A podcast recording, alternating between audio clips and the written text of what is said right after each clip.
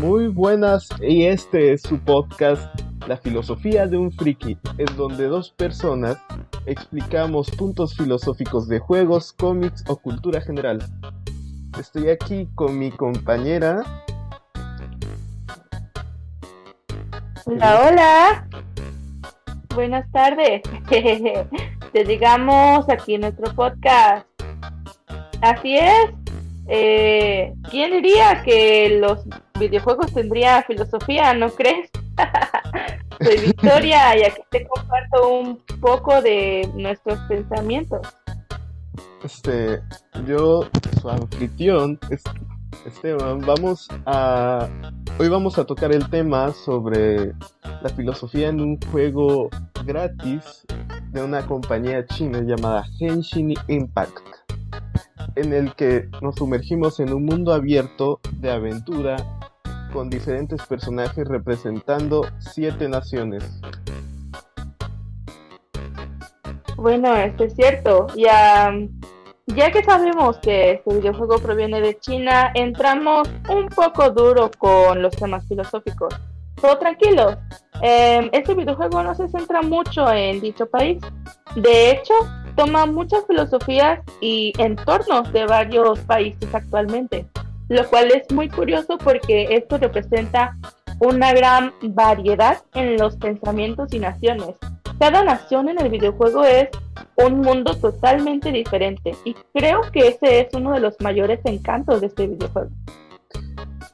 Así es, y como la primera nación que vamos a ver, Mondstadt, está basada en una Europa, digamos, renacentista, este va a ser la primera que vamos a tomar, siendo la primera nación, la nación del viento, con temas como la libertad, la música y y este y también con su adoración hacia su dios predilecto, Barbatos, o como lo conocemos dentro del juego, Venti. Bueno, creo que podemos iniciar con qué trata el juego antes de entrar a eso, porque en la historia del juego es muy marcado esto de la filosofía de creer en los dioses, que nosotros dependemos de los dioses y todo esto, ¿saben? Ah, de que tenemos que dedicarnos a ellos y hacerlos felices y seguir esa filosofía suya. Eh, en nuestra aventura por el viaje entre las naciones, nos vamos dando cuenta que em, hay múltiples estilos de pensamientos. Ahora que Esteban tocó a Mondstadt, es una nación representada absoluta y totalmente por la libertad la libertad de creer y tener un juicio propio. Por lo tanto, este Dios em, siento que es más bien una nación más renacentista, como lo dices tú, porque no dependen tanto de su Dios, sino de sus propias decisiones como un pueblo unido. Así es, de hecho, de eso trata la misión en la que te adentras por primera vez se trata sobre que la nación de Mondstadt está en peligro debido a un dragón que quiere atacar la ciudad principal.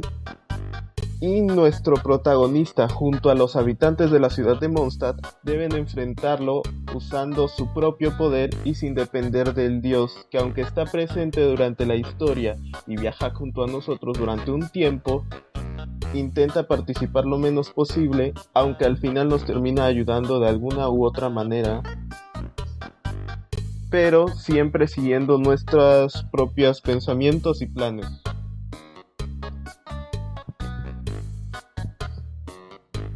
Claro, claro. Y aparte, en esta misión se presentan como esta lucha de filosofía, ¿saben? Eh, en cierta parte de la misión vemos que eh, quienes rigen mm, al pueblo creen en la libertad, mientras hay gente que todavía lucha en contra de esa libertad y cree que la gente debería estar gobernada por las sociedades altas, como en este caso Eula es descendiente de estas familias aristocráticas que todavía quieren mantener el poder dentro de esta ciudad cuando ya son una ciudad totalmente democrática. Sí, hay una persona que está al mando, por así decirla, pero esta persona no es solo ella la que piensa, sino también hay todo un equipo de caballeros en la ciudad. Y aparte de eso, todos estos caballeros cuentan con una, mm, una visión de libertad donde el pueblo debe mandar sobre sí mismo. Por lo tanto, no permiten que estos aristocráticos terminen de tomar el poder. Que de hecho, en esta última misión de Eula es una de las subtramas del juego, por así decirlo. Porque obviamente el juego no es solo atacar pequeños slimes por ahí, sino hay subtramas que nos dan un, una compleja red de historias que vienen desde hace muchísimo tiempo, como lo son, como se dicta en los juegos, en los libros que encuentras en la biblioteca, en los libros que encuentras por Mondstadt, eh, en las entradas de la guía. Y ustedes dirán, bueno, ¿qué hay de filosofía en un jueguito, no? Pues aquí vemos que realmente en los juegos sí se le invierte una un tiempo a dedicar toda esta historia. Así es, como lo mencionabas, en este juego se presenta este del punto de vista en donde una parte de la población de la ciudad quiere seguir dominar enfrente otras eh, con la aristocracia. Esta familia sería la familia Lawrence, a la que pertenece uno de los personajes jugables, Eula la cual está en contra de su familia debido a que, según ella, son altaneros y que hace que todo el mundo los odie debido a su historia en el pasado contra la familia Kristen y la familia Rangvindir, las otras dos grandes familias en el pasado que gobernaban la región de Mondstadt. Estas tres grandes familias sufrieron un encuentro en las que se en las que ganaron la familia Rathbindir y la familia Christine en frente de la familia Lawrence. Debido a esto a sus contrarias opiniones filosóficas en donde la familia Lawrence quería dominar utilizando sus poderes aristocráticos y tratar de menos a las demás personas privándolas de su libertad, que es la principal característica de esta región, por lo cual la familia Ragbindir y la familia Kristen se opusieron ante ellos debido a que estas dos familias eran grandes defensores de la libertad.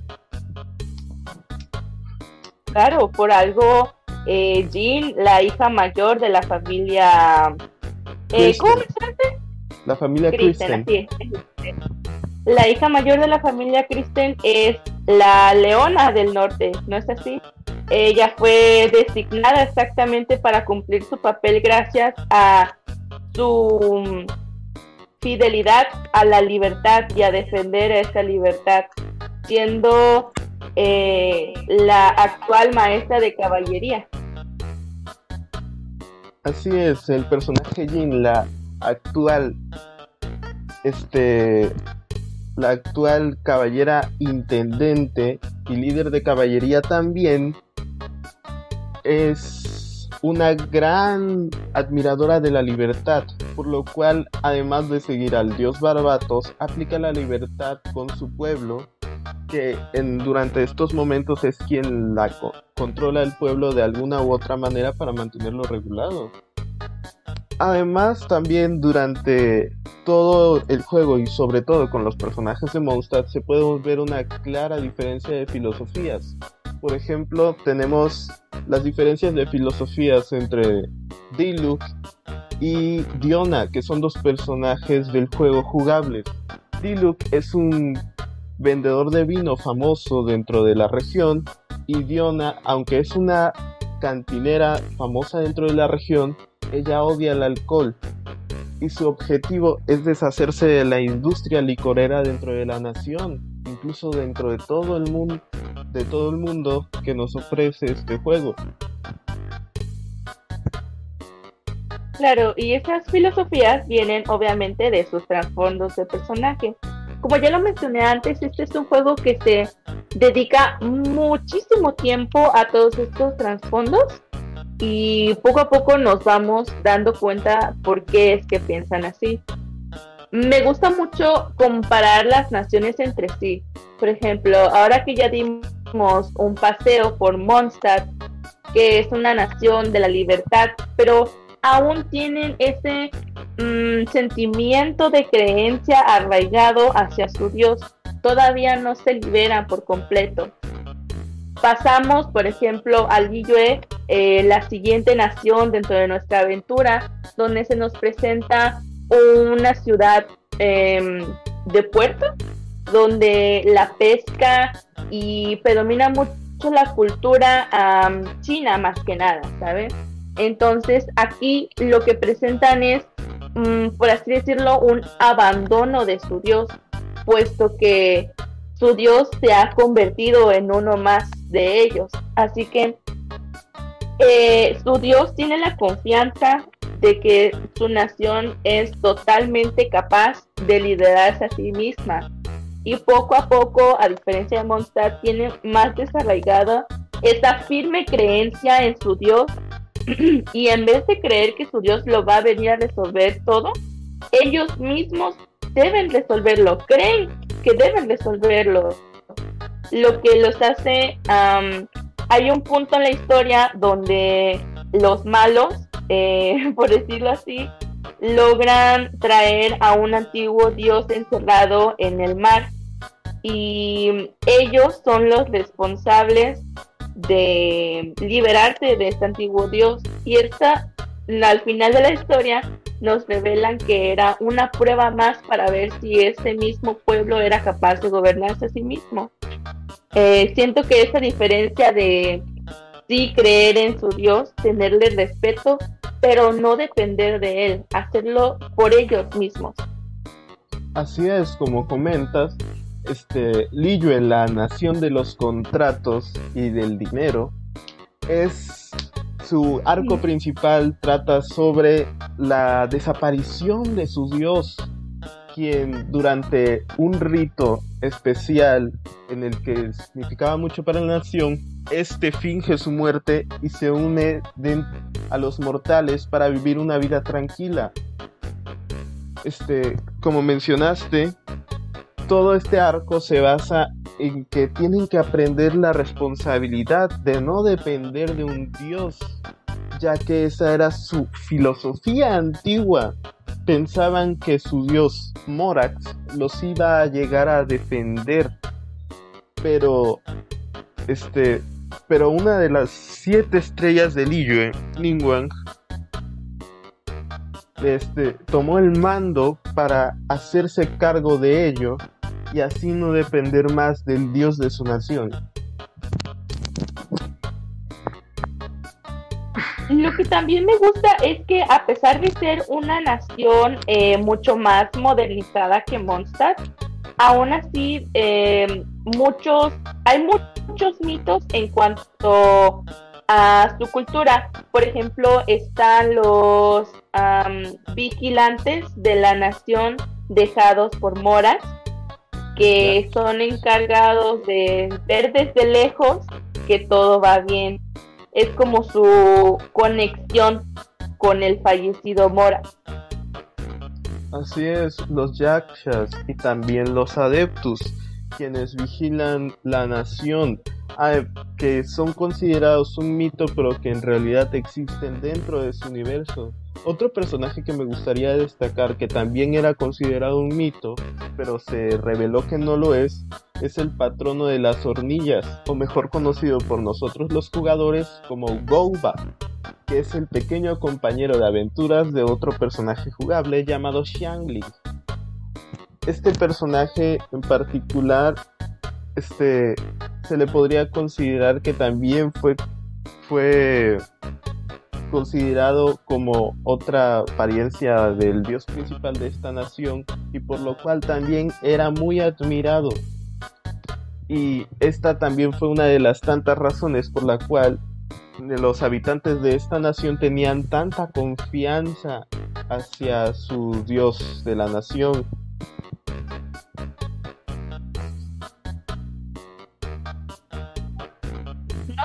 Pero yo amo muchísimo el trasfondo de Goba, cómo pasó de ser un dios venerado a solo un pequeño osito y la cinemática final fue muy bonita cuando Shang-Li lo encuentra. Es de mis cinemáticas favoritas, de hecho. Sí. y también representa eh, este cambio de pensamiento de Goba, de cómo él tenía la, mm, la misión de proteger al pueblo. Y cuando ve que el pueblo es capaz de protegerse, él cambia de opinión y se une al pueblo. Sabe que el pueblo es capaz de hacer todo por sí mismo, que no necesitan a alguien que esté ahí para protegerlos y vigilarlos. Y tiene esta seguridad y paz para integrarse otra vez y reunirse con Morak en una sociedad humana. Así es, todo el arco de Liyue y toda y la mayoría de su historia a partir de que nosotros intervenimos en ella trata sobre cómo se abandona estas ideas sobre deidades aunque se sigan manteniendo como historias vigentes pero dejan de seguirlos y se convierten más en unos con la sociedad. Ahora con la siguiente nación que sería la nación del rayo y la nación de la eternidad, Inazuma, la cual toda su filosofía se basa en que todo se tiene que mantener de una manera permanente y eterna como lo ha sido siempre, por lo cual esta es una de las naciones con menos evolución de filosofía en general, aunque aunque esto no descarta que realmente tuvieron una evolución en lo que se puede tratar tecnológica, pero este fue casi mínima debido a esta, este tipo de pensamiento sobre la eternidad, que todo se debía mantener como debe ser y como su diosa, la Raiden Shogun, quería que se mantuviera. Claro, esta, eh, esta nación se ve como una gran diferencia, pasos agigantados entre Mondstadt y Liyue e Inazuma. Eh, aquí la Raiden Shogun quiere mantener el shogunato. Eh, esta nación está inspirada en Japón, entonces el shogunato era básicamente alguien al poder y ese alguien al poder tenían sus tropas y las tropas eran su representación eh, en el mundo abierto, podemos decirlo, ¿no? Entonces, estas tropas estaban encargadas de hacer cumplir la voluntad de la Shogun. ¿Y qué era la voluntad de la Shogun? La eternidad. Y no es una eternidad de vivir para siempre, sino de que todo se mantenga igual para que nada desaparezca. Esta eternidad viene de la pérdida de su hermana y cómo ella relaciona esa pérdida con el cambio. Por lo tanto, tenerle miedo al cambio significa querer mantener todo igual. Eh, esta nación se caracteriza por tener una fuerte represión contra sus ah, habitantes, ya que eh, las fronteras fueron cerradas, nadie podía entrar o salir, lo que causaba demasiadas divisiones entre las familias la gente del pueblo quería salir, ver los demás naciones, disfrutar de todo lo que no habían podido ver y eran castigados, no podían regresar nunca a sus naciones una vez afuera.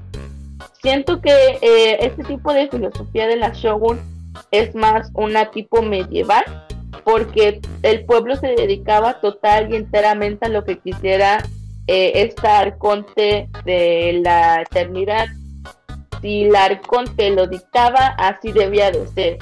Si la Arconte lo quería, así debía de ser. Entonces la siento como más medieval. ¿Tú qué piensas? Sí, pienso lo mismo. De hecho, un gran ejemplo durante la historia que transcurre durante nuestra llegada a Inazuma es el decreto de captura de visiones. Eh, una explicación rápida sobre qué son las visiones. Las visiones es el poder divino que es otorgado a los habitantes de Mondstadt para que algún día puedan, puedan lograr alcanzar la divinidad debido a su potencial. Este, bueno, el decreto de captura de visiones fue llevado a cabo por la Shogun, quien exigió y decretó que cualquier persona con una visión debía serle arrebatada y eh, la persona que estaba a cargo de esto fue Kuyo Sara de la comisión Yashiro, que se podría decir que serían algo así como una santa inquisición, nada más que en lugar de matar directamente a las personas, les quitaban aquello que podría ser considerado como su alma, que básicamente también sería como matarlos. Este, este, también podríamos tomar en cuenta que, esto también fue una pelea de filosofías durante todo el arco de Inazuma, debido a que nosotros con la comisión Kamisato, que se consideraría la comisión contraria a la Yashiro, este, queríamos devolver las visiones a todos aquellos quienes la perdieron. Claro, esto que dices de las visiones quitando el alma podía ser una representación de cómo mataban a la gente lentamente, ¿sabes? Como esta cacería de visiones era una representación de esta cacería de las personas que pensaban diferente y querían hacer un cambio.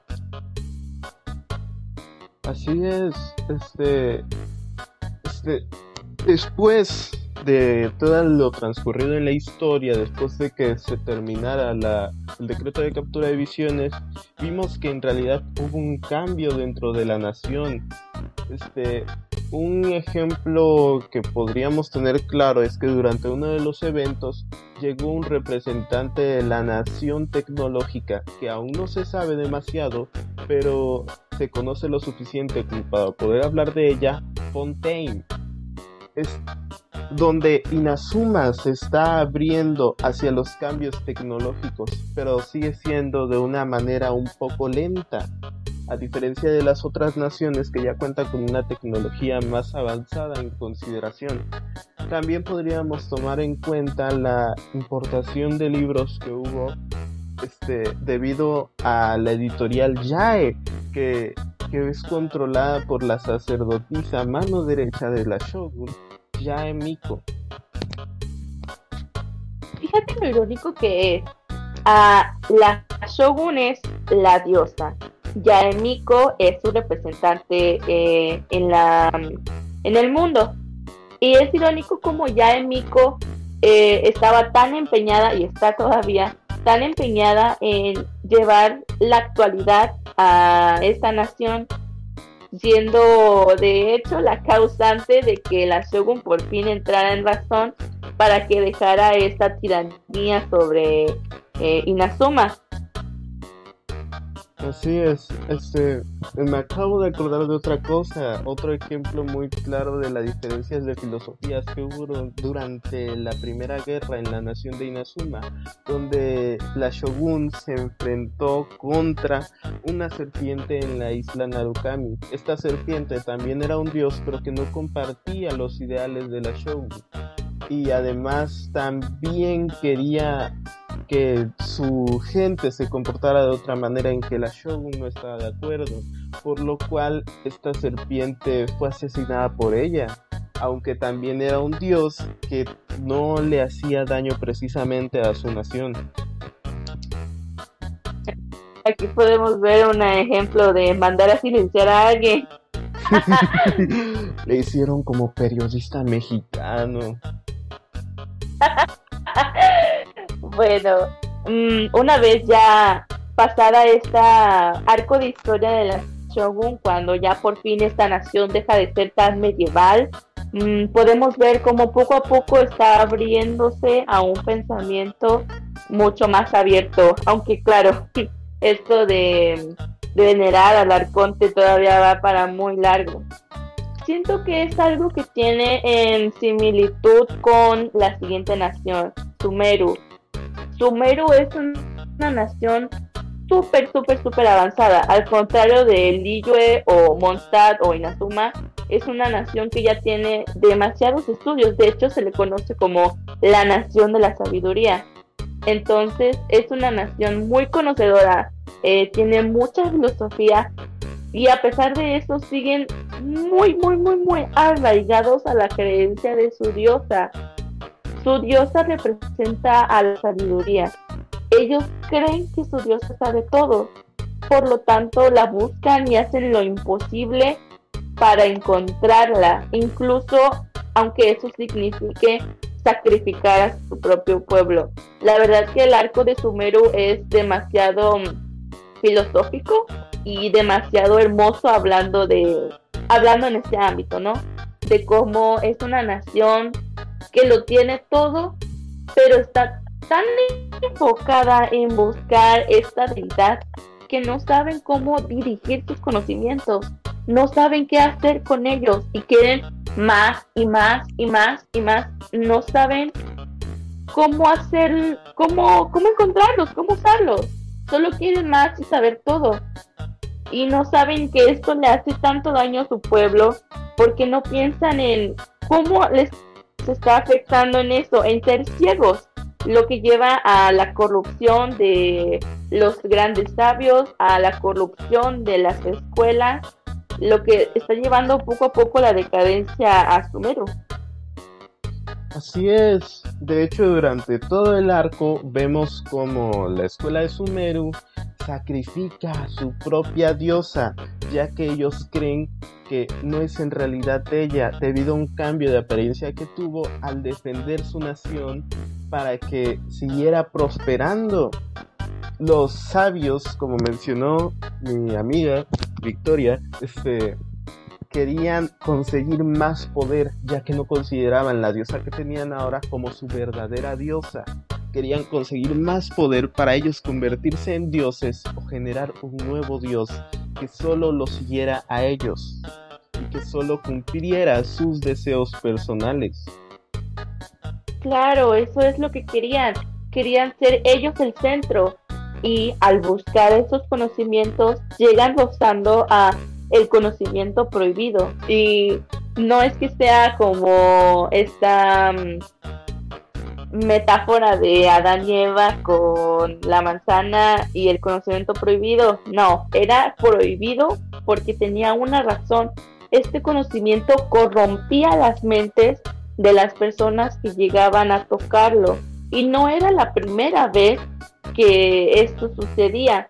Eh, Sumeru está dividido en dos partes, la región selvática y la región desértica. Y la región desértica es desértica por algo, porque antes mucho tiempo hubo un cataclismo gracias a este conocimiento prohibido. La gente en su sed de avanzar, de dominar eh, mecanismos y querer saber mucho más, llegó a este conocimiento prohibido que viene del abismo, lo que llevó a su civilización a la ruina.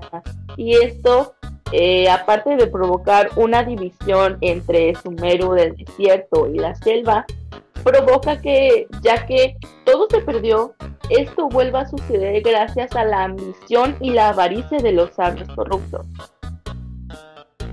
Sí, este.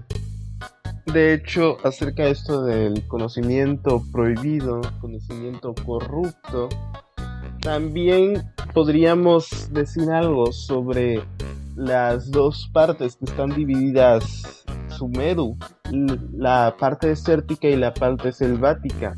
Estas, la nación al estar dividida en dos, es obvio o muy claro que las dos partes tienen filosofías diferentes. Por ejemplo, la nación, la parte desértica creen en el rey Desert, que también fue un antiguo dios y compañera de la diosa de la sabiduría Usanali. Ellos creen completamente en el rey Desert, pero también se niegan a creer que, que las filosofías que ellos creen sobre el rey Desert son como son como ellos creen. Podría, podría decirse que ellos mismos transgiversaron la filosofía del rey Desert para que estuviera acomodada a su antojo. Lo mismo podemos decir de, de la región selvática de Sumeru, en la que los sabios transgiversaron los conocimientos sobre su propia diosa para que encajaran con lo que ellos deseaban, lo cual causó una guerra entre las dos partes, aunque la idea principal era que las dos regiones de esta nación convivieran en paz y armonía y ese era el plan original de los dioses. También podemos comentar sobre el conocimiento prohibido. Este, este conocimiento prohibido que llegó a corromper las dos partes de la nación fue detenido por los mismos dioses sabiendo la ignorancia de su propio pueblo al querer poseer este conocimiento. De hecho, eh, siento que es algo muy gracioso esta diferencia de creencias entre los seguidores de Lezeret y los seguidores de la reina Luca de Bata, porque los seguidores del desierto, los eremitas, decían, no, es que el rey Deseret era él solo, él manejaba todo el desierto y él era grandioso y estaba en contra de la reina Luca de Bata.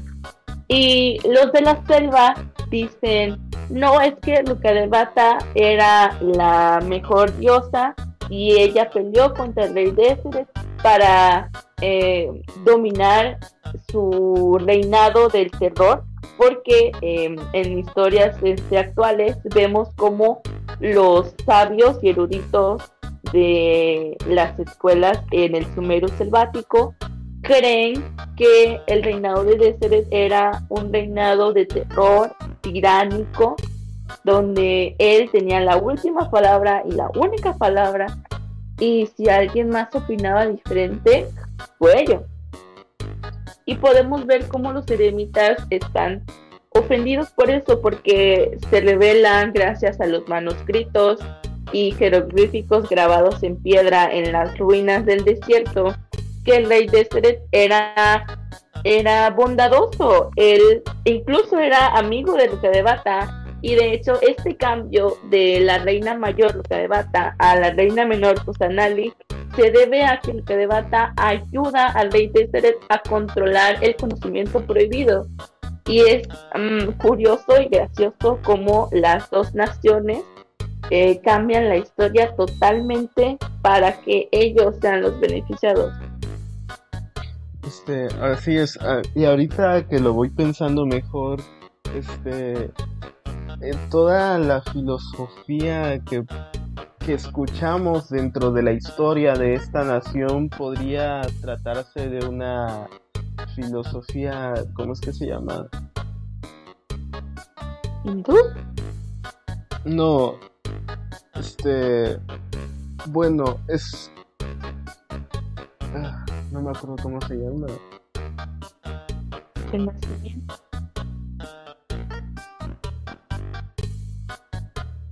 Este, sí, es una filosofía de la Edad Media, aunque también se podría considerar como una filosofía greca, pero es más de Edad Media, debido a que para ellos controlar lo que decían sus dioses era lo que más les convenía.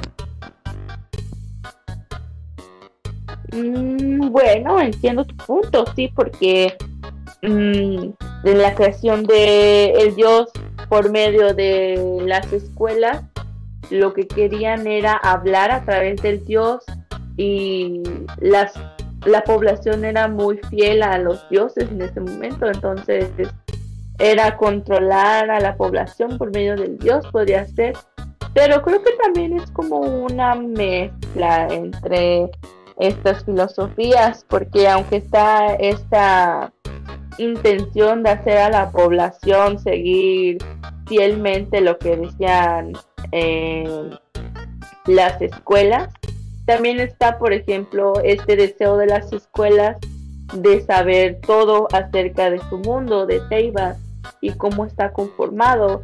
Eh, por ejemplo, saber más sobre el Irminsul, y el árbol que conecta a todo el mundo.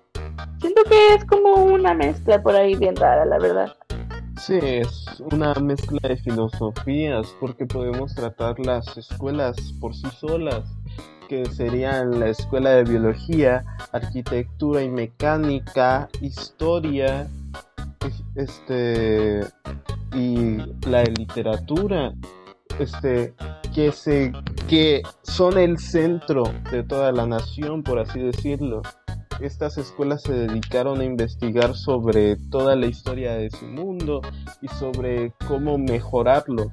Pero también estas mismas escuelas manipularon todo el conocimiento para que el pueblo los obedeciera. Claro, es... Mm, por un lado tenemos este set de conocimiento y ellos realmente sí basaban sus conocimientos en la ciencia como podemos ver en las misiones del desierto, eh, para que tú te graduaras de las escuelas tenías que presentar tu tesis y tu tesis tenía que estar comprobada y tenías que presentar papeles, estudios, etcétera. Entonces podemos ver que es un poco moderno, por así decirlo, pero esta parte de querer controlar a la población recae más en lo medieval. Siento que está como en mm, un punto medio. Así es, podría considerarse una combinación de filosofías, pero esto también lo hace muy interesante, ya que esto podría considerarse una filosofía propia en sí misma. Mm, mm puede por ahora no tenemos nada que comentar sin esparcirnos mucho más sobre todo este universo que es demasiado extenso. Podríamos tratar las historias del antiguo mundo o hablar directamente sobre una de las naciones que aún no visitamos o también sobre el abismo, el centro al que vamos a ir para buscar, para continuar nuestra búsqueda. Pero esto es todo lo que podemos tratar con suficiente claridad por ahora, así que esto va a ser todo por el día de hoy. ustedes dirán, ay, ¿de dónde aprendieron? ¿Dónde sacaron todo el tiempo para aprender esto? Bueno, tras la pandemia hemos tenido que mm, entretenernos con algo, ¿no? Este juego fue muy popular, entonces nos quedó este pequeño gusto. Así que este juego nos ha ayudado mucho a sobrellevar, por así decirlo, los estragos de pandemia y todo eso. Así es, es un juego muy entretenido en donde puedes pasar horas jugando. Y como dice mi amiga, este fue gracias a la pandemia que lo conocimos y por eso es que sabemos tanto de esto, ya que le dedicamos en realidad bastante tiempo. bueno, ya les dimos su pequeña dosis de filosofía por hoy. Eh, espero que haya sido al menos un poco entretenido y que nuestros datos curiosos les hayan abierto un poco la mente. Esto es un adiós y no olviden que la filosofía también puede ser para frikis.